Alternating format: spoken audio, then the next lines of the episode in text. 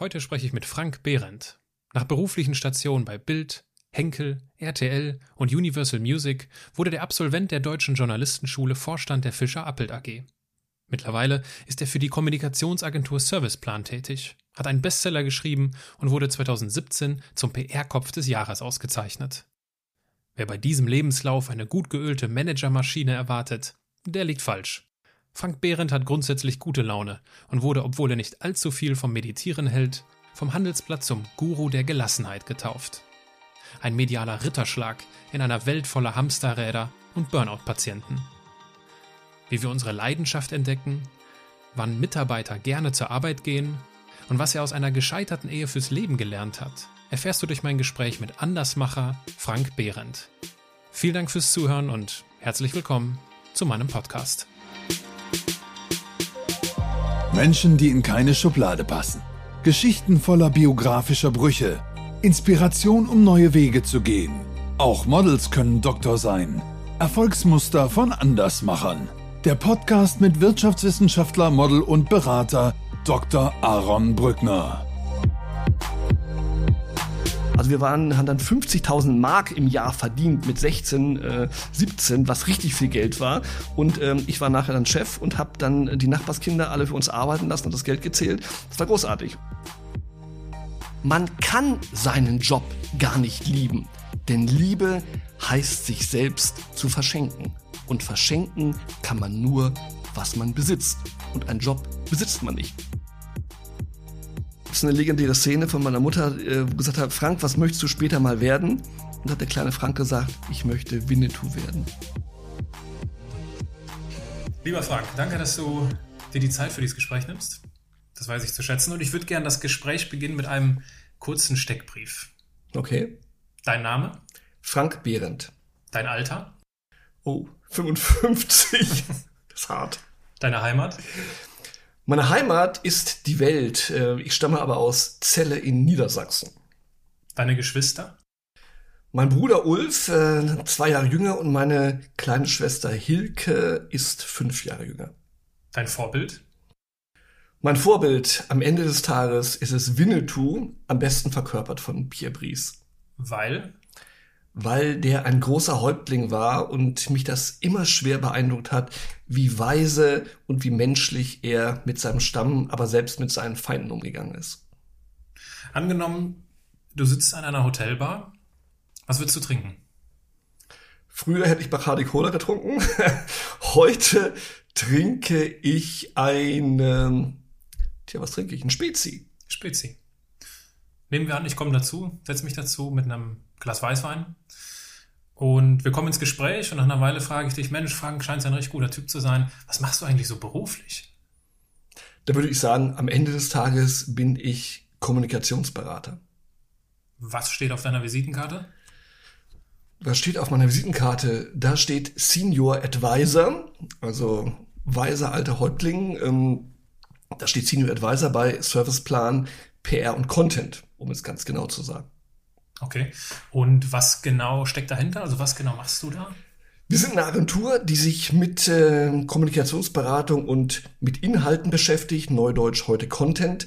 Und ich berate Unternehmen, Personen und Institutionen, wie sie sich optimal in der Öffentlichkeit präsentieren, kommunikativ, sowohl in den sozialen Netzwerken als auch in den klassischen Medien. Was ist denn so, wenn du jetzt bisher auf das Jahr 2018 blickst, so das berufliche Glanzlicht bisher gewesen? Das berufliche Glanzlicht ähm, gibt es eigentlich jeden Tag neues Glanzlicht. Insofern, ähm, ich definiere vor allem mein Leben nicht über berufliche Glanzlichter, sondern das hauptsächliche Glanzlicht dieses Jahres waren die Sommerferien. Die dauerten drei Wochen. Und das absolute Glanzlicht, wird auch meine Tochter bestätigen, war, dass ich drei Wochen lang meine drei Handys, die ich habe, ausgeschaltet hatte. Und ich habe einen komplett social-freien Urlaub genossen. Und ähm, meine Tochter hat ein Bild gemalt, da stand drauf, Ferien ohne Handy ist toll. Und da hat sie recht. Von der Skala von 1 bis 10, wie schwer ist es dir, wenn du ganz ehrlich bist, gefallen? Ich würde sagen, am ersten Tag 9 und am letzten Tag 0. Krass. Ja. Hast du, irgendwelche, hast du irgendwelche Tipps, die du mitnehmen kannst für jemanden, der das auch ausprobieren möchte? Ich würde sagen, äh, man muss es ähm, stückweise probieren und kann am Wochenende schon mal anfangen. Ich habe ja auch am Wochenende mal angefangen und das war auch eine Idee meiner Jüngsten, ähm, dass wir an den Adventssonntagen die Smartphones ausgeschaltet haben, um einfach wieder miteinander zu reden, Plätzchen zu backen, zu spielen, etc. Und haben festgestellt, am Sonntag ist auch so ein Tag, da passiert nun wirklich nicht so viel. Es gibt Verrückte, die auch auf LinkedIn am Sonntag rumfummeln, aber das braucht man wirklich nicht. Und am Sonntag mal auszuschalten, ist ein erster Schritt. Und plötzlich stellt man fest, es ist so großartig. Man kann es auch mal am Mittwochabend ausschalten oder am Samstag. Und dann kann man es sich so hocharbeiten und dann schafft man auch drei Wochen. Also der erste Ratschlag an dieser Stelle, Digital Detox in den Alltag einbauen. Äh, ich finde, es ist dringend notwendig, weil sonst wären wir alle völlig verrückt. Und ich glaube, man muss einfach auch mal abschalten. Und das reale, das analoge Leben hat auch noch seine positiven Seiten. Und ich glaube, dieser Mix macht es. Ich bin ein großer Freund von digital und ich liebe ja auch alle digitalen Kanäle. Aber ich finde, wer nicht mehr selber weiß, wo die Austaste ist, der kriegt ein Problem. Und ich finde, es gibt so viele Menschen rund um mich rum, ich erlebe es ja auch jeden Tag, die Burnouts haben oder die äh, am Rad drehen im wahrsten Sinne des Wortes. Und davor muss man sich selber schützen und ausschalten, hilft. Mhm. Jetzt bist du ja abgesehen von deiner Tätigkeit bei Serviceplan vom Handelsblatt als Guru der Gelassenheit getauft worden. Wow. Was hast du gedacht oder wie hat sich das angefühlt, als du das das erste Mal gelesen hast? Ich habe laut gelacht und fand es großartig. Und äh, ich kenne auch die Redakteurin, die Katrin Bierleck vom Handelsblatt, die ich sehr schätze seit vielen Jahren. Die kennt mich auch seit vielen Jahren.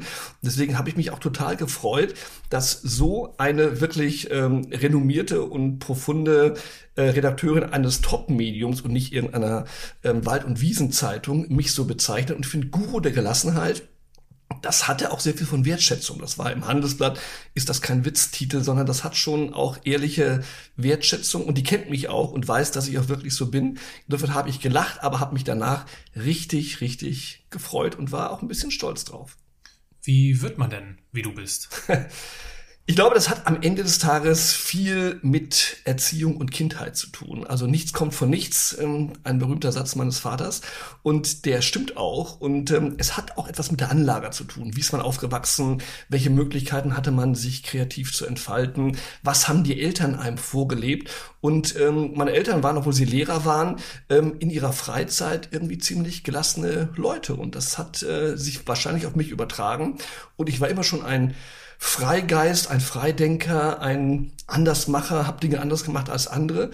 Und äh, da gehörte auch dazu, die Dinge nicht immer ganz so ernst zu nehmen, mit einem gewissen Augenzwinkern. Das habe ich mir, Gottlob, äh, bis heute bewahrt. Und ich glaube, ich bin ein großes Kind geblieben. Und das erleichtert auch äh, das Erwachsene-Leben. Gibt es so typische Situationen, die dich aber aus deiner Gelassenheit bringen? Nee, nicht mehr. Was, was war's früher? Ach ja, früher hat man sich aufgeregt über einen Stau oder wenn ein Zug äh, zu spät kam oder wenn man ein Flieger äh, gestrichen wurde, hat man sich aufgeregt und dann gehörte man auch vielleicht vor 20 Jahren zu den Verrückten, die der armen Groundhostess sagten, wenn sie nicht sofort für eine Maschine sorgen, beschwere ich mich äh, bei Herrn was ich wie, äh, beim Vorstandsvorsitzenden, also peinlich, heute lache ich darüber, aber damals hat man sich echt noch aufgeregt, wenn man im Stau stand, obwohl es eigentlich ja völliger Bullshit ist, weil es ändert sich nichts. Heute drehe ich das Hörspiel lauter und freue mich, dass ich Zeit habe, das Hörspiel zu Ende zu hören. Äh, und wenn die Maschine ausfällt, ja, liebe Zeit, wir haben heute digitale Geräte, dann schreiben wir halt was, ist doch kein Problem.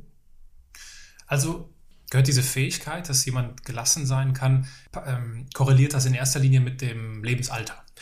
Das bin ich fest von überzeugt. Es hat etwas mit Lebenserfahrung zu tun. Und wenn man sich die alten Häuptlinge anguckt, deswegen ich bin ein großer Indianer-Fan, bekennender Winnetou-Fan, äh, der Rat der Alten, das waren immer weise Leute. Da saß ja kein Heißsporn mit 18 und sagte, wir ziehen sofort in den Krieg, sondern die sagten dann, lass uns beide Seiten hören, lass uns erstmal abwägen. Ich glaube, es hat damit zu tun, dass man sagt, im Alter von 55, auch wenn ich mich äh, wie 39 fühle und noch sehr vital und junge Kinder habe, ähm, ist man irgendwie man muss nicht jeden Tag mehr sich selbst und allen anderen beweisen, was man für ein toller Hecht ist und das macht einen deutlich entspannter. Also Lebenserfahrung ist, glaube ich, ein Gut, das mit Gelassenheit etwas zu tun hat, aber man kann auch in jüngeren Jahren schon etwas gelassener sein. Ich glaube, man muss heute auch gelassener sein. Wenn man das nicht macht, wird man von der digitalen Welt komplett eingesogen und dreht am Hamsterrad. Mhm. Was machst du denn tagtäglich, um gelassen zu sein? Das hat etwas mit Ritualen zu tun. Und ich glaube, Rituale, das ist zum Beispiel der erste Espresso. Ich bin ja ein leidenschaftlicher Espresso-Fan, habe ja von dir auch schon einen bekommen. Ja, Sehr gut übrigens. Ja, hervorragend, hervorragend. schon der Geruch, der Geduft war schon toll. Also den ersten Espresso trinke ich traditionell immer draußen auf der Terrasse erste Amtshandlung. Ich gehe runter, bringe den Hund raus. Hunde müssen ja mal raus. Ich habe eine kleine französische Bulldogge und mein Job ist es, die runterzubringen. Und dann trinke ich im Sommer, im Winter, ob es regnet, völlig egal. Terrasse ist überdacht, äh, mit Mantel oder im Sommer halt nur im T-Shirt, einen ersten Espresso. Und das ist ein wunderbares Warm-up des Tages im wahrsten Sinne des Wortes. Und dann gehört es zu meinen Ritualen, mit dem Hund rauszugehen, ans Rheinufer oder in den Forstbotanischen Garten. Ich lebe in Köln. Und das ist auch Moments of Excellence. Handyhaus, eine halbe Stunde mit dem Hund am Rhein rumtollen. Das ist so wie in Kanada oder in den Nordwest Territories, wo ich als äh, Jugendlicher war großartig und dann kann eigentlich nichts mehr passieren. Dann noch ein guter Song irgendwo, der mich äh, Udo Lindenberg, äh, ich mach mal Ding äh, und dann bin ich, äh, dann kann eigentlich alles passieren. Es ist mir vollkommen egal. Ich bin und bleibe den Tag über tiefenentspannt. Den Song verlinke ich definitiv in den Show Notes. Ich mach mein Ding und dann scheißegal, was die anderen labern, nicht sagen. Also ich finde, den drehe ich morgens im Auto mal ganz laut, weil wenn du mit Udo Lindenberg, ich mach mein Ding ins Büro fährst, dann ist dir wirklich alles scheißegal, was irgendwelche Leute labern. Meditierst du? Nee. Weil? Wäre mir, glaube ich, zu, zu, zu stressig irgendwie meditieren. Also ich wüsste, ich gucke, ich gucke in den Himmel und gucke in die Weite, ich höre Musik, ähm, ich gucke meine Frau, meine Kinder an. Ähm, da müsste ich ja die Augen zu haben und da müsste ich irgendwie so versunken sein. Ich glaube, dafür bin ich ähm, zu aktiv. Ähm, ich bin ja nicht äh, zappelig oder irgendwie gestresst, aber meditieren, ich weiß, dass äh, meine Frau mich in diversen Urlauben immer zu irgendwelchen Yoga- und Meditationskursen geschleppt hat. Aber das Ende vom Lied war, ich bin nach zwei Minuten eingeschlafen und habe geschnarcht und deswegen wurde ich dann immer wieder verbannt aus diesen Kursen. Und insofern ähm, bin ich, glaube ich, besser irgendwo am Strand und ähm, ich beobachte auch zu gerne Leute. Also mich entspannt, wenn ich äh, irgendwo sitze und beobachten kann, bringe das ja oft aufs zu Papier und schreibe dann eine Kolumne oder was für meine Bücher. Also nur so rumliegen und dann mich versinken. Vielleicht mache ich das im Alter, aber ich fühle mich noch zu jung dafür. Das finde ich interessant, weil wir verbinden ja vor allem in der heutigen Zeit Gelassenheit schnell mit dieser, ja, mit dieser, mit Achtsamkeit, mhm. mit Meditation, mit in sich ruhen. Und das finde ich interessant, dass du sagst, nee, das mache ich gar nicht. Nee, also ich würde sagen, ich bin trotzdem sehr achtsam ähm, und deswegen alleine Handy ausschalten finde ich schon was äh, ja. extrem achtsames und entspannendes. Und ich finde, man muss ja nicht unbedingt meditieren, um trotzdem entspannt zu sein. Also ich, wenn ich irgendwo sitze und gucke in den Himmel oder ich habe letzte Woche habe ich drei ältere Leute getroffen, die saßen auf einer Parkbank und guckten einfach nur geradeaus. Da war nichts außer einer Wiese und einem Himmel fand ich bemerkenswert. Und da habe ich die drei gefragt, und, äh, warum sie da so sitzen. Und da sagten sie, wissen Sie, junger Mann, wir sind einfach glücklich, dass wir auf dieser schönen Welt sein dürfen. Und muss sagen, das ist für mich äh, Inspiration, Gelassenheit. Und wenn ich jetzt äh, meditiert hätte, ich die drei ja gar nicht getroffen, da wäre ich ja in mich selbst versunken gewesen. Also Meditation ist etwas, was nicht zu meinem Kosmos gehört. Ich finde das wunderbar, wenn das jemand hilft. Also ich bin ja ein extrem gelassener Mensch auch, was den Respekt vor anderen Leuten und anderen Sichtweisen angeht. Jeder muss seinen Weg finden, mit dem er happy Weg ist. Meiner ist es nicht. Also ich habe die Augen lieber offen und bin aber trotzdem entspannt. Mhm. Du hast einen Spiegel-Bestseller geschrieben der Titel Liebe dein Leben und nicht deinen Job und darin beschreibst du zehn Ratschläge für eine entspannte Haltung. Wenn du von diesen zehn Ratschlägen uns jetzt in diesem Moment nur einen einzigen weitergeben dürftest, welcher wäre das? Das ist äh, und bleibt mein Lieblingsratschlag oder die Masterthese und die heißt immer noch und das äh, wird auch immer so bleiben, ähm, liebe deine Freunde, dich selbst, dein Leben und deine Familie, aber niemals deinen Job. Das ist eine Fokussierung, die ich für mich persönlich brauche. Das heißt, ich habe immer eine gewisse Distanz zu meiner Arbeit. Ich arbeite gerne, gar keine Frage, aber lieben äh, ist etwas bei mir, was nur mit Menschen zu tun hat. Und insofern glaube ich, diese Achtsamkeit, das ist auch die Eigenliebe, zu gucken, was tut dir gut und nicht zu vergessen, was wollen immer nur andere. Und du bist ja dann auch im Job oft ein Rädchen im Getriebe.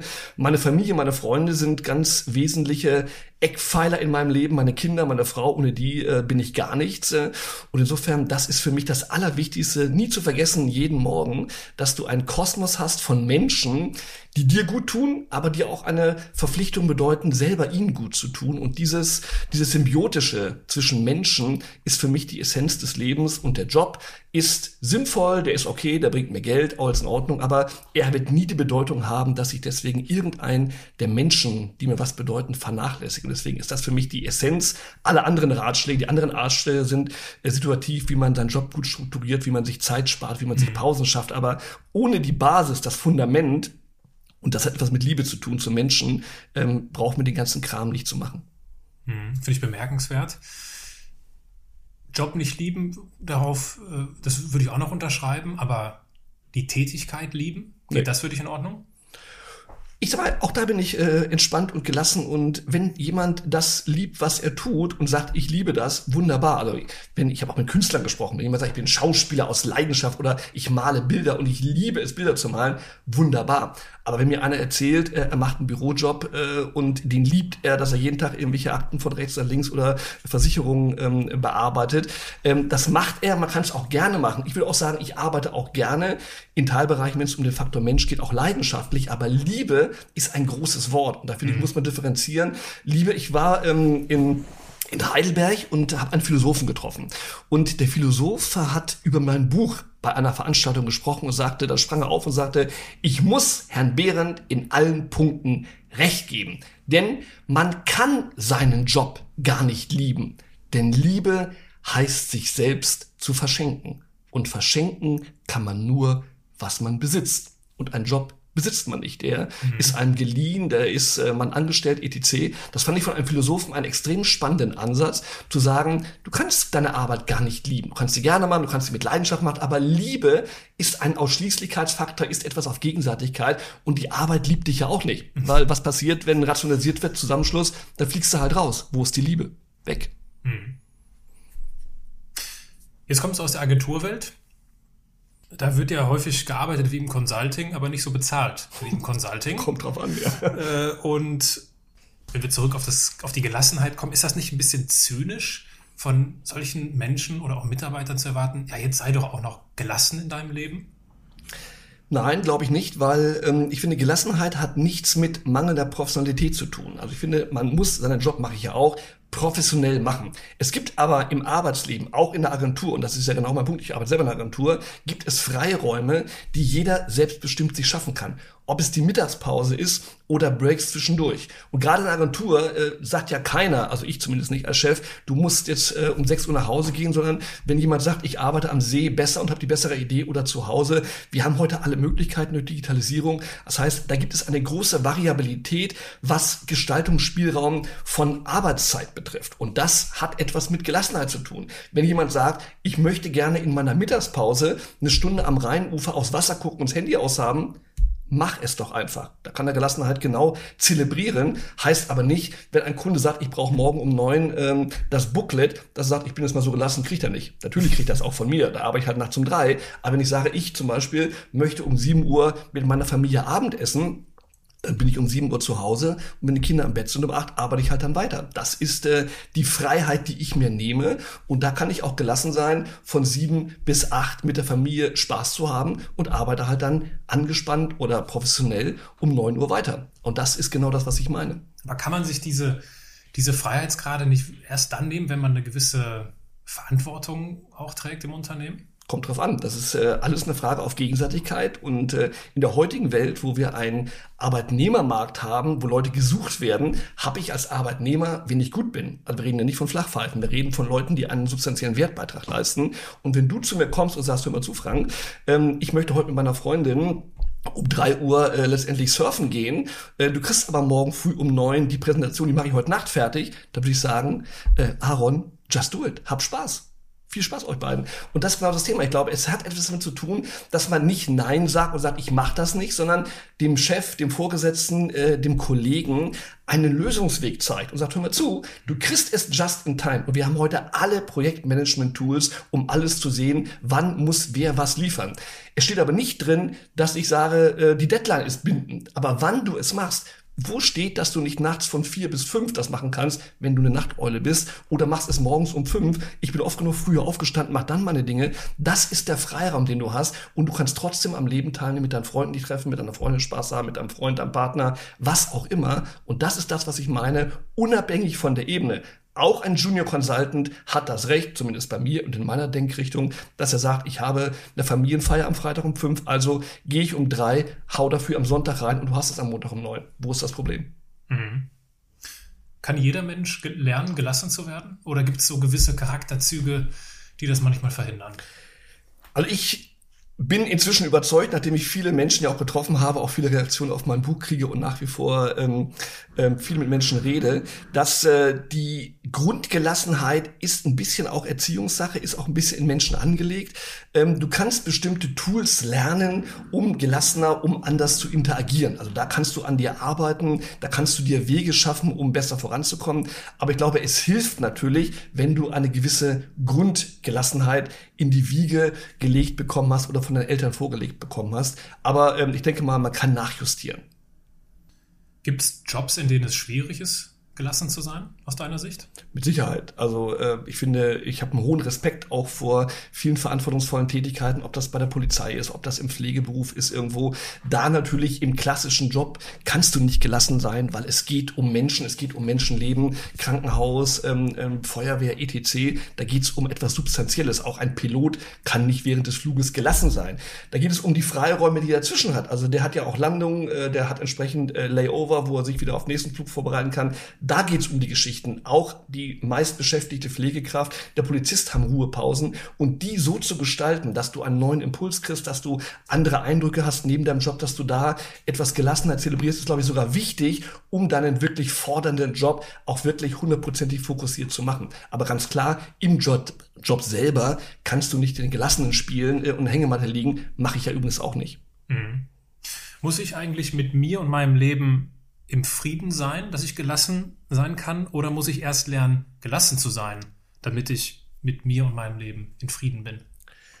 Das ist eine gute Frage. Ähm, ich bin fest eigentlich überzeugt, dass du in deinem Leben erstmal einen gewissen Grundfrieden haben musst, sonst kannst du gar nicht gelassen sein, weil das äh, mit dir eins sein, mit deiner Situation happy sein, ähm, das ist ein ganz essentieller Punkt. Das hat übrigens nicht etwas nur mit materiellen Dingen zu tun. Das ist ja ein Scheinglaube, dass man sagt, ich muss ganz viel Geld verdienen, dann bin ich ganz gelassen. Im Gegenteil, ich habe oft genug in meinem Leben Leute getroffen, die hatten ganz, ganz wenig und in meinem Buch beschreibe ich ja auch die Szene aus Kanada, wo ich einen Lebenskünstler getroffen habe, den Mike aus Brighton, der sein finanziell besser gestelltes Leben aufgegeben gegeben hat, um in Kanada Kanu zu fahren und mit ganz wenig lebt und ein viel glücklicherer und gelassener Mensch geworden ist. Das ist die Grundsatzfrage, der ist mit seinem Leben im Rein, also kann er gelassen sein. Ich kann aber nicht sagen, ich bin jetzt mal ganz gelassen und deswegen ist mein Leben auch dann im Rein. Ich glaube, du musst erstmal an der Substanz arbeiten und das ist die das Fundament ist dein Leben, auf dem baut alles auf. Alles andere, Arbeitsleben, Surrounding, äh, finanzielle Thematiken rundherum,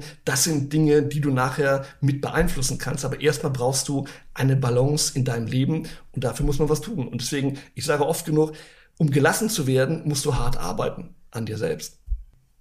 Als Guru der Gelassenheit bist du ja auch Chef. Wie gehst du mit Mitarbeitern um, die nicht gelassen sind?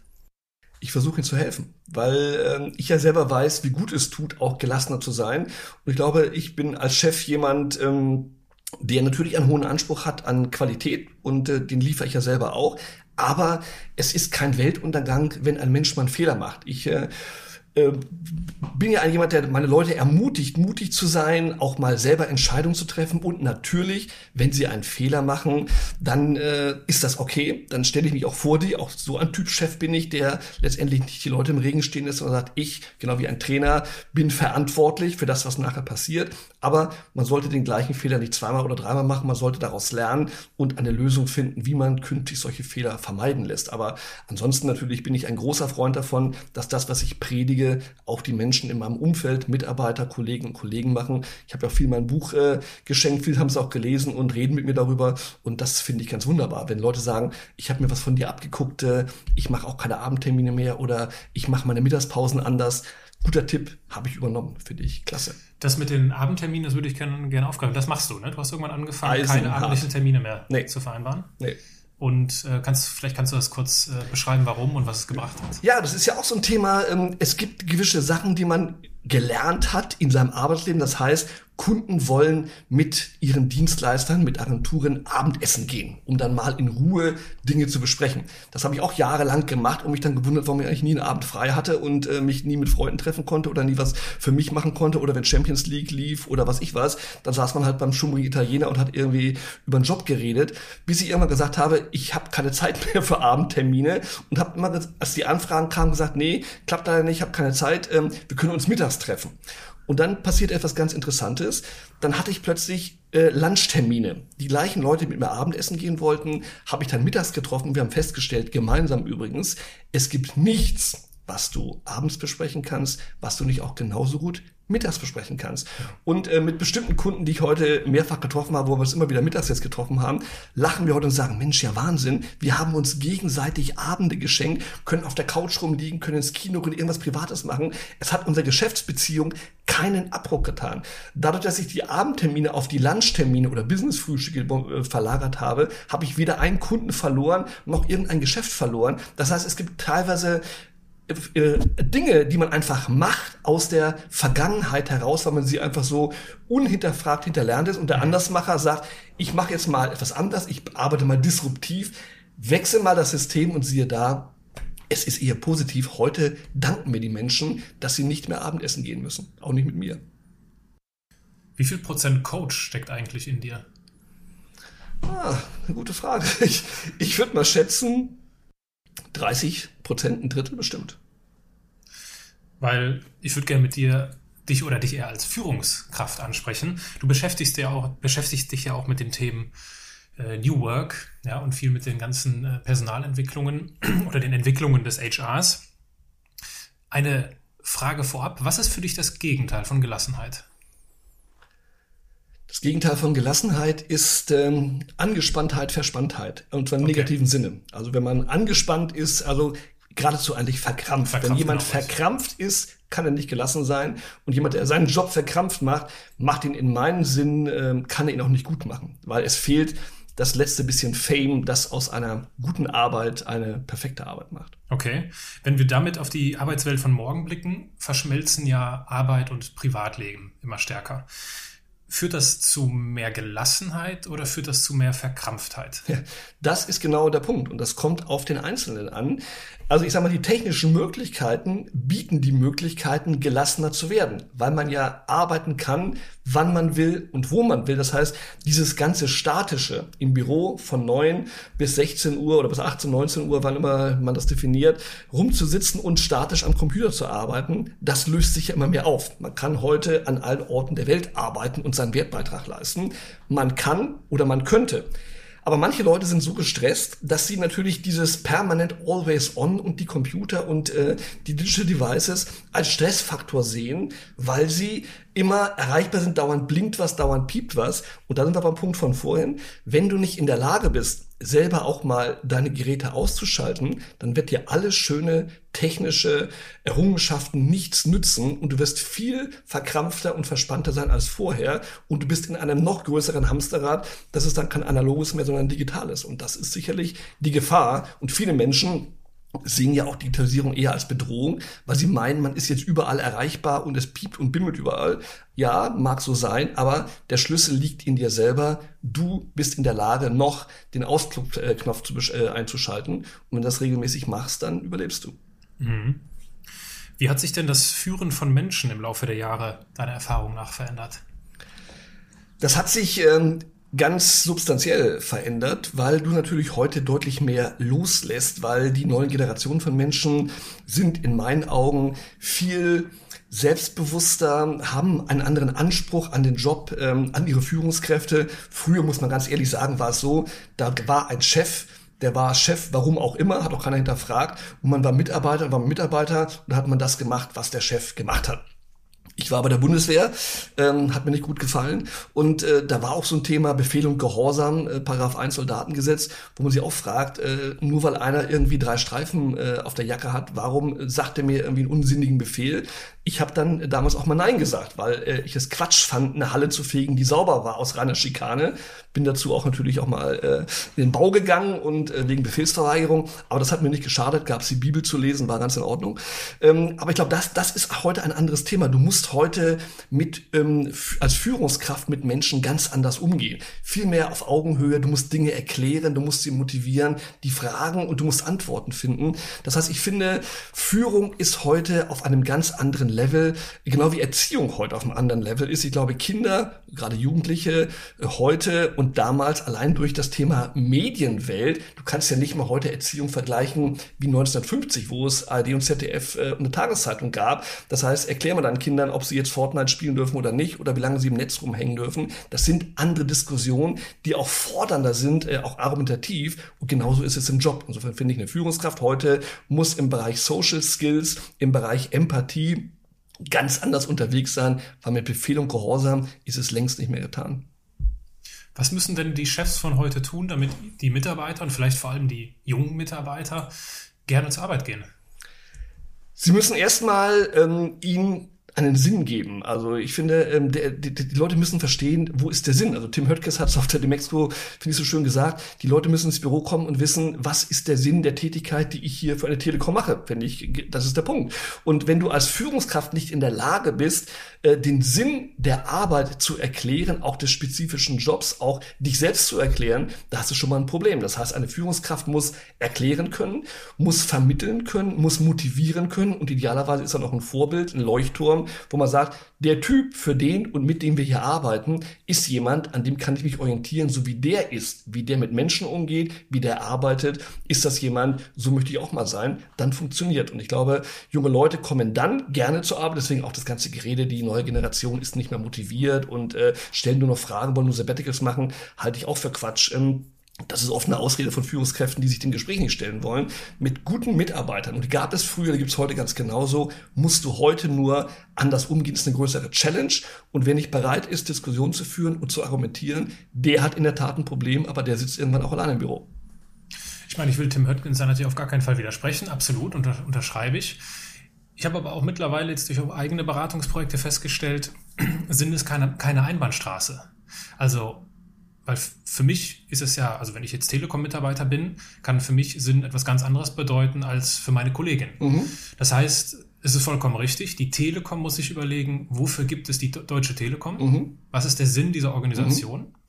Und gleichzeitig ist es aber auch die Verantwortung der jungen Menschen, dass sie sich mit persönlichen Fragestellungen auseinandersetzen und sich einmal fragen, okay, was ist eigentlich mein Sinn?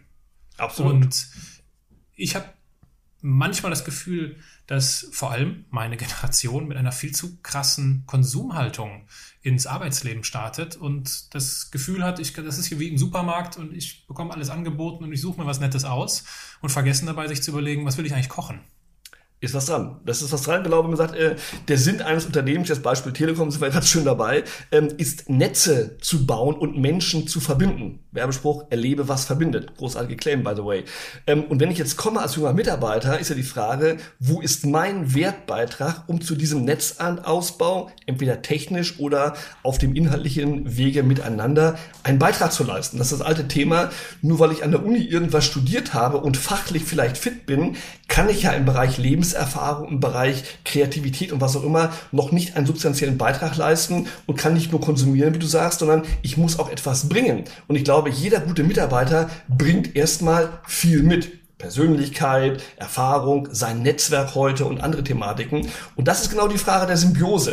Und wenn es dann matcht, lieber Parship, dass du sagst, da ist ein Anbieter, der hat ein tolles Ziel, einen Sinn, ob es Netzausbau ist oder eben Menschen happy zu machen oder Menschen zu verbinden. Und ich selber habe Spaß am Connecten, am Menschen verbinden. Und ich mag die Menschen, die dort sind dann gibt es einen Mehrwert und ich finde, wenn man dann die richtige Demut hat und sagt, okay, ich bin auch noch bereit zu lernen, weil da arbeiten Menschen, die machen das viel länger. Das ist auch für mich ein Thema. Auch junge Mitarbeiter neigen oft dazu zu sagen, ich komme ja von der Uni, ich habe hier alles gelernt, ich habe ein Prädikatsexamen, super und vergessen, dass Leute im Unternehmen sind, die 30 Jahre da sind und die im Bereich von äh, fachlicher Kenntnis und anderen Thematiken, auch Lebenserfahrung, viel mehr Wissensvorsprung haben. Und die Kunst ist es, diese beiden Dinge zu verbinden. Ich bin ein großer Freund davon, dass Senioren juniorische Mitarbeiter und junge Mitarbeiter perfekte Teams bilden, gibt's ja oft auch in Unternehmen. Und wenn das zusammenkommt und die Bereitschaft da ist, auch mal zuzuhören, auch mal zu lernen, dann sind junge Mitarbeiter ein echtes Geschenk für jedes Unternehmen. Mhm.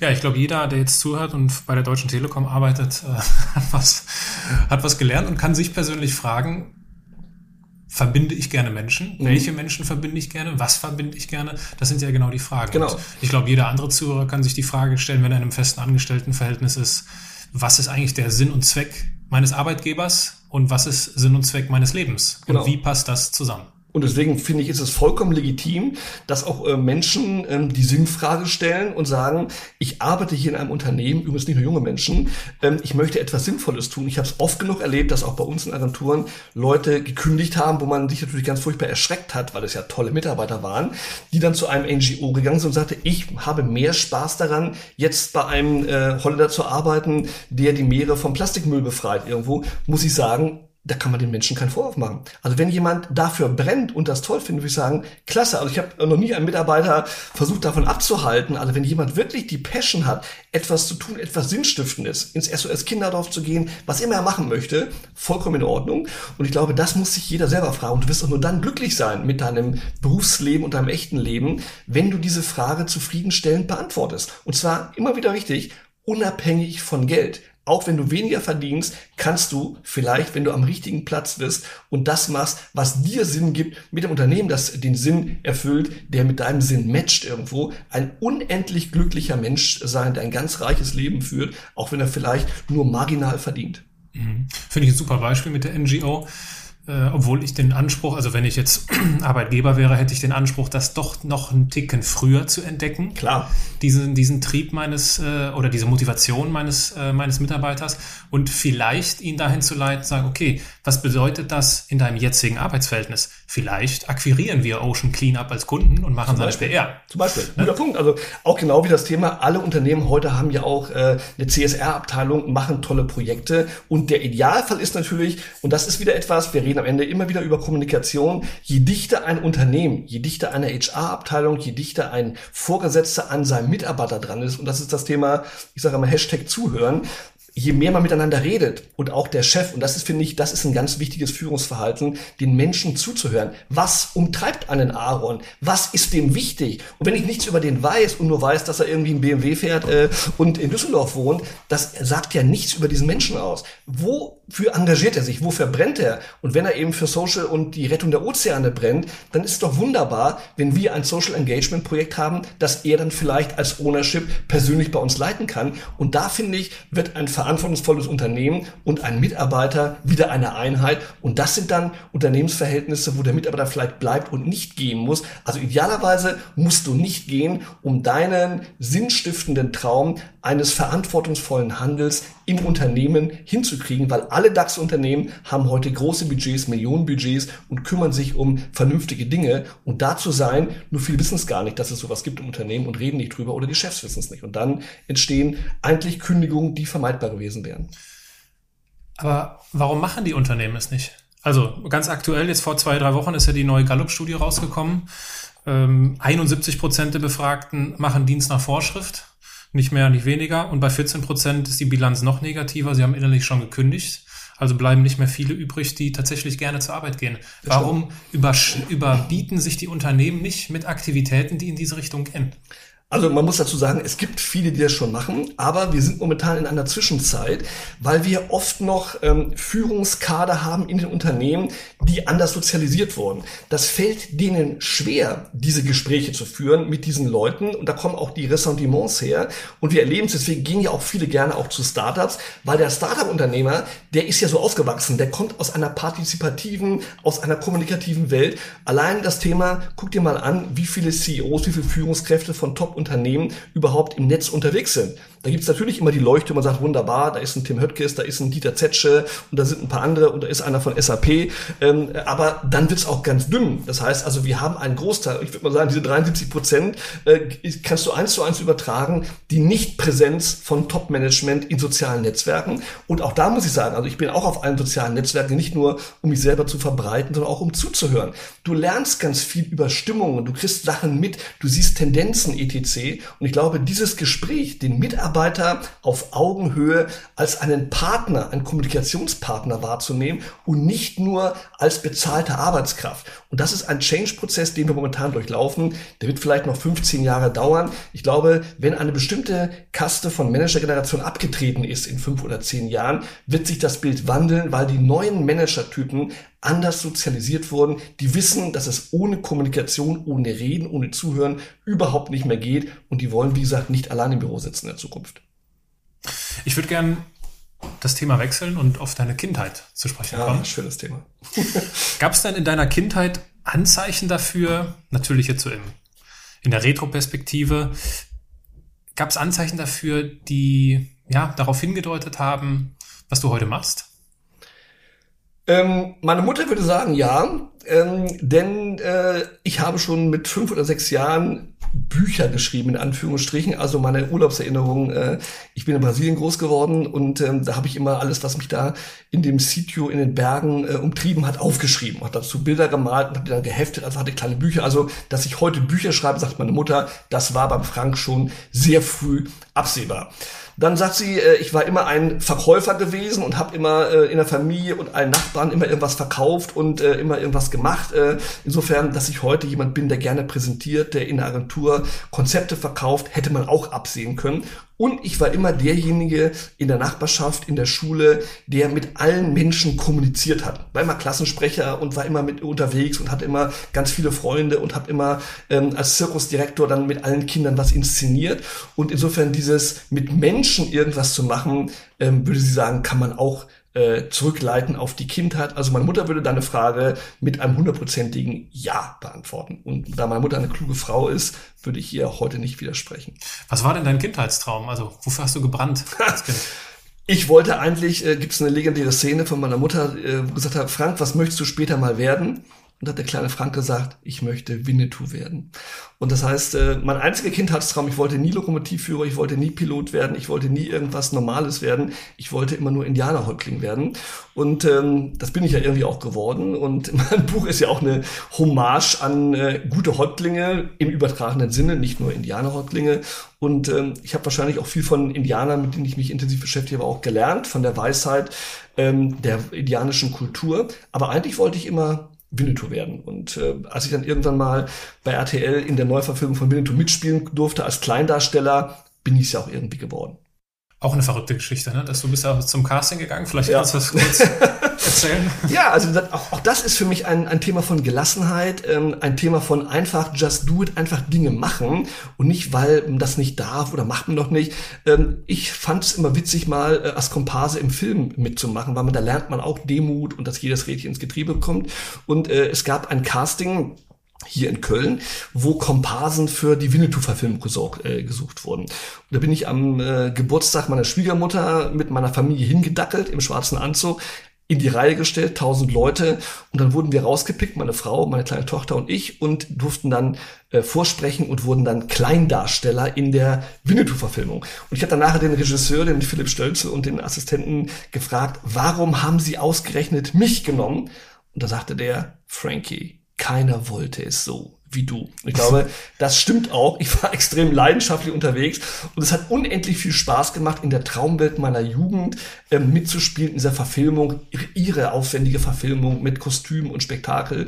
Ich war also äh, ein, ein Geschworener im Gerichtssaal mit Wotan Wilke Möhring und es war Mario Adorf am Set zu sehen und Jürgen Vogel. Also es war toll und das hat richtig Spaß gemacht. Hast du nichts verdient, 100 Euro am Tag irgendwie als Gage, völlig unbedeutend. Der Spaß dieses Erlebnis ist äh, für kein Geld der Welt Welt äh, kompensierbar. Stichwort Geld. Dein Vater, habe ich gelesen, hat früher gesagt, das Geld liegt auf der Straße. Stimmt. Ihr habt kein Taschengeld bekommen und deswegen wurdest du kreativ.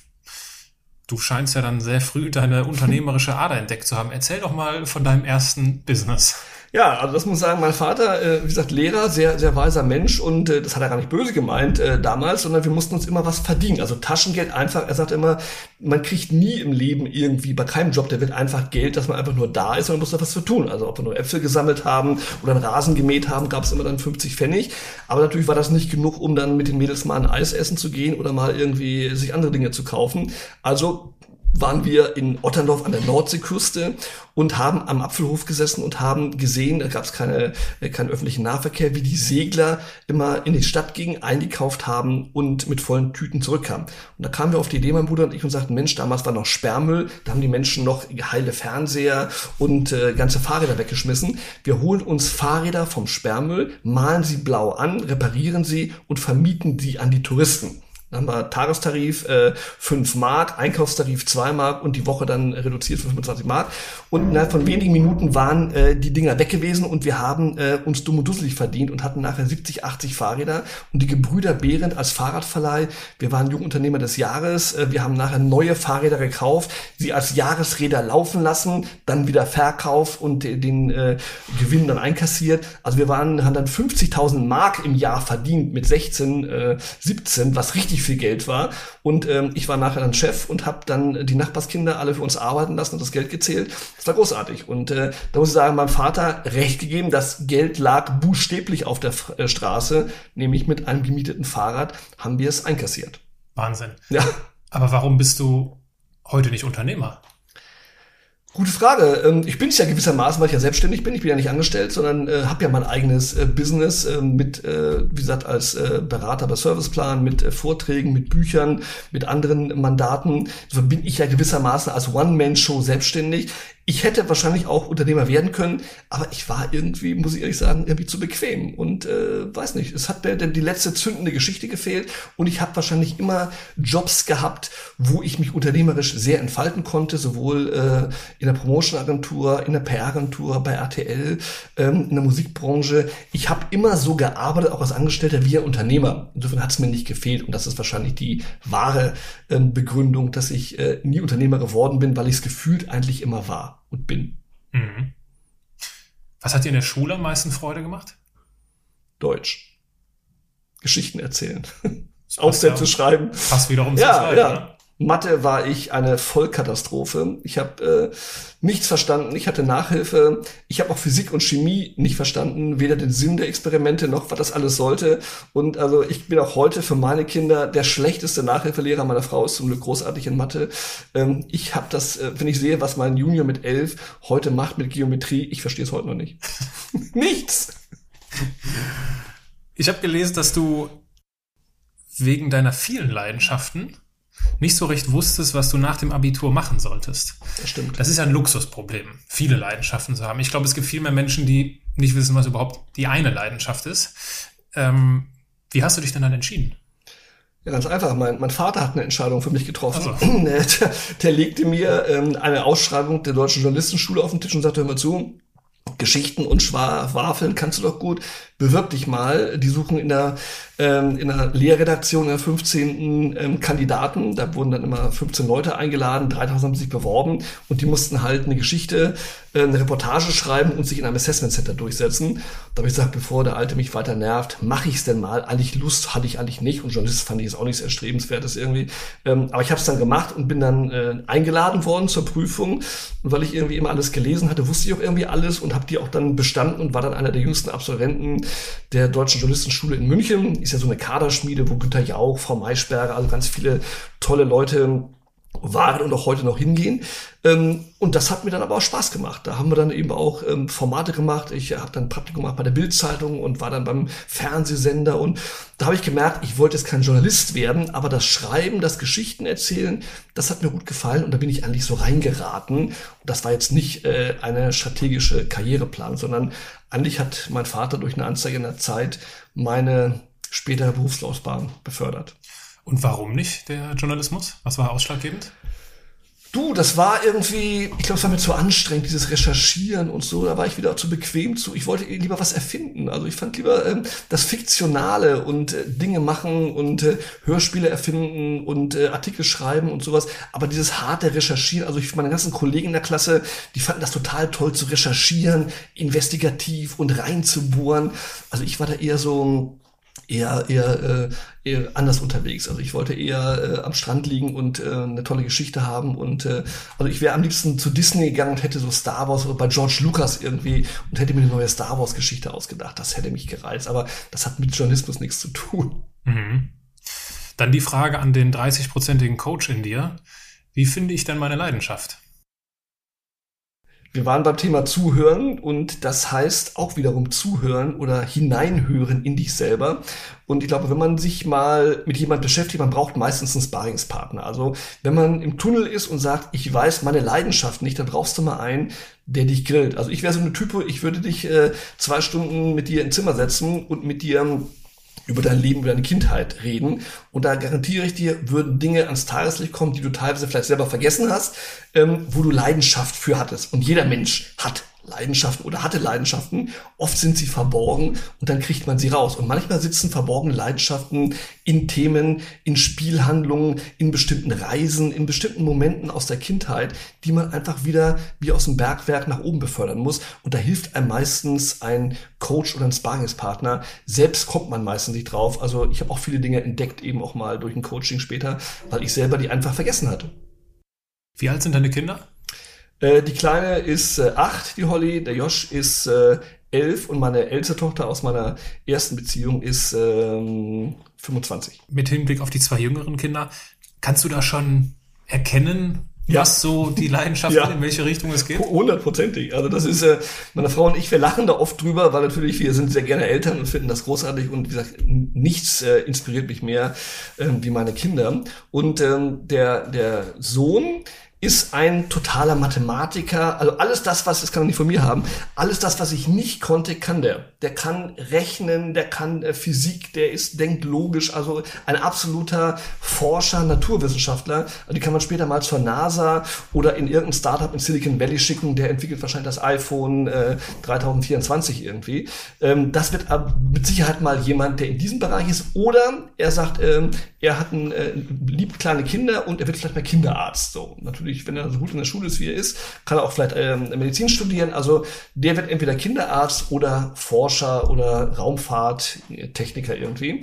Und die Kleine, die ist mir sehr ähnlich. Ähm, die Holly, ähm, die sagt heute schon, hat sie schon mit fünf gesagt, irgendwie, was möchtest du mal werden, Holly? Ich möchte auf einer Bühne stehen und die Menschen zum Lachen bringen. Also wir werden wahrscheinlich Caroline Kebekus äh, 2025 erleben ähm, die liebt es auch in Filmen mitzuspielen und so. Also die ist da genau wie ich und äh, nicht so der größte Fan von Mathe und irgendwelchen anderen Dingen, sondern die liebt die Sprache, ist super in Deutsch, äh, liebt es Schau Schauspielerin zu sein und äh, Showtime zu machen. Und man sieht sie meistens mit Mik Mikrofon und kommt an Armuttisch und macht irgendwie Hollys äh, Show und äh, dann müssen alle lachen und aber es ist auch wirklich lustig.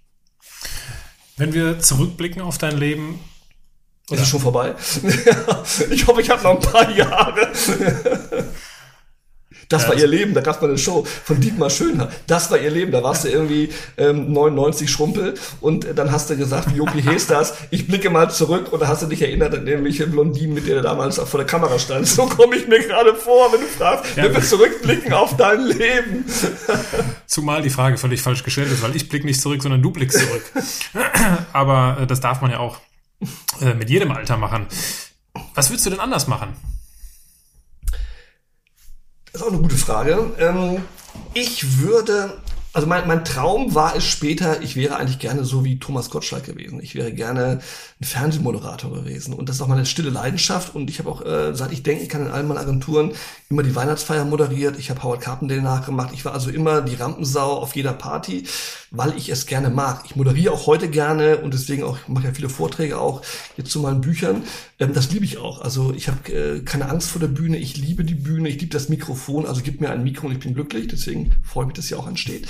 Also wenn ich äh, was anders machen würde, würde ich viel früher versuchen, ähm, zum Fernsehen, heute wahrscheinlich YouTube, vielleicht wäre ich heute auch ein YouTube-Star, ähm, zu gehen und Moderator zu werden. Also ich würde gar nicht mehr dieses Journalistische machen, sondern ich hätte mich äh, als früher Spund eigentlich für eine Moderatorenausbildung entscheiden sollen und hätte wie, wie Gottschalk und Jauch beim Radio irgendwo ähm, den fröhlichen Frankie machen können und die Frankie Show. Also ich wäre heute wahrscheinlich äh, Gottschalk. Da steckt ja auch so ein bisschen der Trieb nach Ruhm und Anerkennung hinter. Wie wichtig war oder ist dir das? Ach, Ruhm und Anerkennung würde ich nicht sagen. Ähm, es ist eigentlich eher Menschen Freude machen. Also ich habe Spaß daran, Menschen ähm, zum Lachen zu bringen, äh, den Menschen Freude zu machen. Und auch in den Firmen, wo ich war, und ich bin ja oft auf Alumni-Treffens, wo sich dann hunderte von Leuten treffen und an die schönen Zeiten zurückdenken, weil ich war immer so eine Type, ich habe auch mal Jahresbonus rausgehauen dafür, dass wir Boss Hoss oder Guido Horn geholt haben, weil ich mit den Leuten Spaß haben wollte. Und ich glaube, ich bin eine sehr ungewöhnliche Type Chef. Ähm, und das hat mir aber auch nicht geschadet. Ähm, und ähm, ich würde Leuten Freude machen wollen. Also Ruhm, äh, Ruhm ist was Vergängliches, also das ist äh, nichts Tolles und ähm, also Spaß machen, also nicht nicht Ruhm und Anerkennung. Also klar ist man immer froh, wenn man äh, ein bisschen Anerkennung kriegt, äh, dass Leute einen ganz gut finden. Man freut sich auch über ein Like auf Facebook oder auf äh, Instagram, gebe ich ganz ehrlich zu. Ähm, aber es ist nicht so bedeutend, dass ich dann nachts nicht in Schlaf komme, wenn ich keins hätte. Die nächste Frage geht in eine ähnliche Richtung. Mich interessiert ein größer Fehler.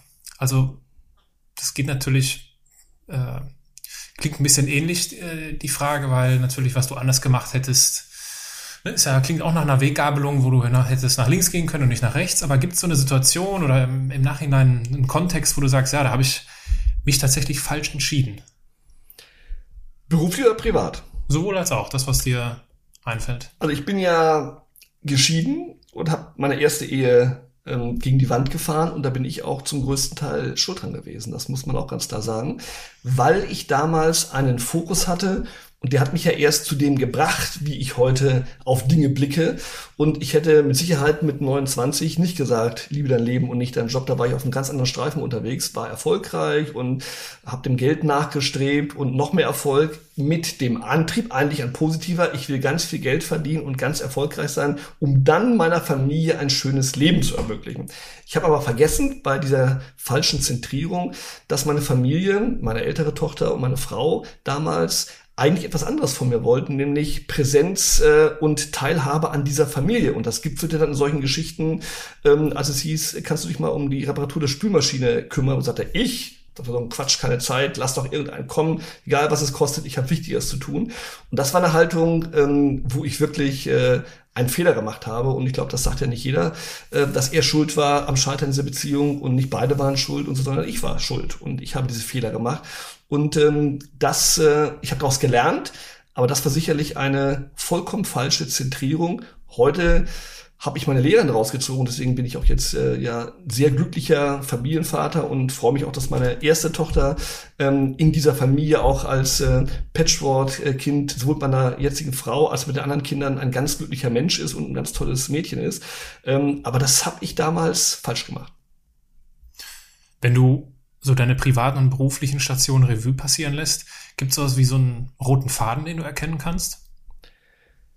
Ja, ähm, der hat immer etwas mit Leuchttürmen zu tun, mit menschlichen Leuchttürmen, weil ähm, egal wo ich war, waren immer Menschen der Grund, dass ich da war und nicht ähm, das Geld oder die Position, sondern ich habe mich immer dafür entschieden, einen tollen Chef zu haben. Ähm, und das war mir immer wichtig, auch zu wissen, für wen arbeite ich. Also ich war wahrscheinlich früher schon äh, so ein Stalker, heute kann man es ja alles digital machen, aber es hat mich immer interessiert, aber alles versucht rauszukriegen, wie der so tickt, Leute gefragt. Und da war ich wirklich dann mal der investigative Journalist, der ich eigentlich nicht sein wollte und habe mich schlau gemacht, auf wen treffe ich denn da? Und ich habe äh, witzigerweise neulich nach 30 Jahren ähm, äh, an meiner alten Schule eine Rede gehalten vor Abiturienten und hat der Schüler gesagt, Herr Behren, können Sie den jungen Menschen etwas mitgeben auf den Weg? Und da habe ich ihm mitgegeben drei Worte und die hießen Heimat, Herz und Haltung. Und das waren die drei Attribute, die mir immer wichtig waren an meinen Chefs, dass die ein Herz hatten, dass die menschlich waren und dass die eine Haltung hatten. Und egal wo ich war, ich habe bei RTL angefangen, weil ich Helmut Thoma toll fand als Gründer und Chef von RTL. Das war eine beeindruckende Persönlichkeit, wie der sich über alles hinweggesetzt hat und seine Vorstellung von Privatfernsehen durchgedengelt hat. Und da habe ich mitgemacht. Das fand ich herausragend. Oder ich hatte bei ähm, Universal, bei, ähm, bei Polygram damals den Wolf Grammatke, also den Präsidenten der Musikbranche, ein großartiger Typ, von dem ich extrem viel gelernt habe toller Typ, habe ich viel von gelernt. Oder auch in der Werbung später oder in der Promotion. Das waren immer Menschen, die mich als Typen beeindruckt haben, weil die eine Haltung hatten, weil die mutig waren, weil die besonders waren. Und das habe ich auch jedem geraten, das rate ich auch meinen Kindern.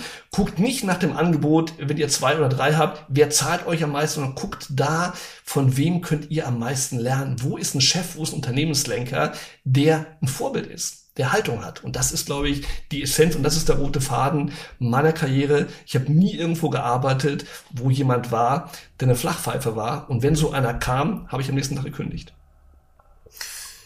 Dann würde ich gern mit diesem mit dieser wunderbaren Aussage so langsam zum Abschluss kommen. Und da gibt es zwei besondere Rubriken. Das sind einmal die Halbsätze und einmal die Assoziation. Also bei den Halbsätzen gebe ich dir einen Satz vor und würde dich bitten, diesen zu beenden. Okay. Du kannst das kurz oder lang machen, das ist ganz, das liegt ganz bei dir. Probleme löse ich, indem ich sie gar nicht als Probleme ansehe, denn es gibt keine Probleme, es gibt nur Lösungen auf unterschiedlich schwierige Aufgabenstellungen. Anders machen heißt für mich das Normale nicht als gegeben anzunehmen, sondern immer alles erstmal in Frage zu stellen. Dankbar bin ich besonders für meine Familie. Wenn ich mehr Zeit hätte, dann würde ich würde ich meine Familie einpacken und äh, mit dem Kanu durch Kanada fahren. Kommen wir zu den Assoziationen. Jetzt wird es noch kürzer. Karl May. Würde ich gerne mit am Lagerfeuer sitzen. Lieblingsbuch. Winnetou. Influencer? Gibt's viele, wahrscheinlich zu viele. Und als in Köln lebender Mensch muss ich dir natürlich als letzte, letzte Assoziation mit auf den Weg geben. Düsseldorf. Düsseldorf ist großartig. Ich habe hier lange gewohnt und gearbeitet. Meine älteste Tochter ist hier geboren. Düsseldorf ist völlig in Ordnung. Das freut mich. Frank, ich danke dir für das äh, reflektierte und bewegende Interview. Es hat mir viel Spaß gemacht. Falls du eine Person kennst, die gelassener werden sollte, den Sinn ihrer Arbeit hinterfragt oder ein Winnetou-Fan ist, dann leite ihr doch diese Podcast-Folge einfach weiter. Wenn es dir gefallen hat, würde ich mich über eine kurze Rezension bei iTunes freuen. Wenn du andere Andersmacher kennst, nimm über LinkedIn, Instagram oder meine Webseite gerne Kontakt zu mir auf. Da es jeden Sonntag einen neuen Andersmacher in meinem Podcast gibt, hören wir uns nächste Woche. In diesem Sinne, dein Aaron.